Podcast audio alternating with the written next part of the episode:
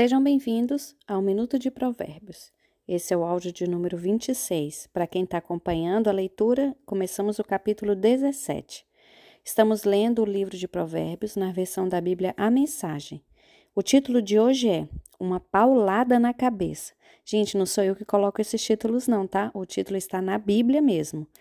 Começa assim: É melhor comer um pedaço de pão com água em paz que ter um banquete no meio de brigas. O servo sábio sabe lidar com o filho difícil e assim é honrado como alguém da família. Como a prata e o ouro são provados pelo fogo, assim a nossa vida é examinada por Deus.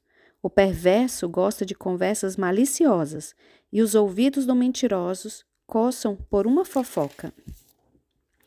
Quem zomba dos pobres insulta o Criador. Quem faz festa quando há desgraça não fica sem castigo.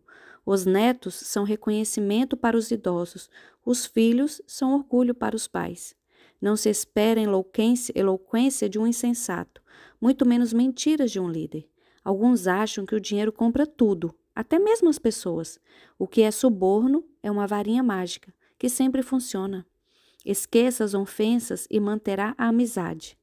Mas, se insistir na ofensa, diga adeus ao amigo.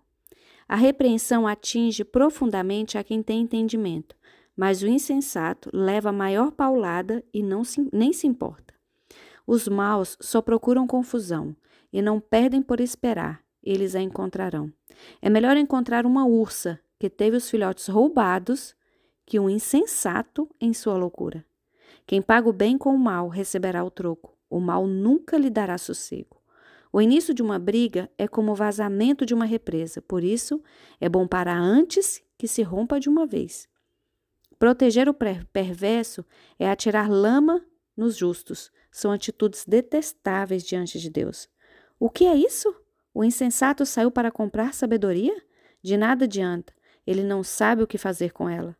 O amigo ama sempre e com ele não há tempo ruim. Mesmo quando há problemas, ele sempre é um ombro amigo. É tolice ser irresponsável com a vida financeira. Acumular dívidas que não se pode pagar é uma loucura. Quem namora o pecado se casa com a confusão, e quem deixa a arrogância subir a cabeça faz um convite à destruição. Quem planeja a maldade não pode terminar bem. A conversa traiçoeira só traz mais confusão. Vou ficando por aqui. Espero vocês no próximo áudio. Yeah.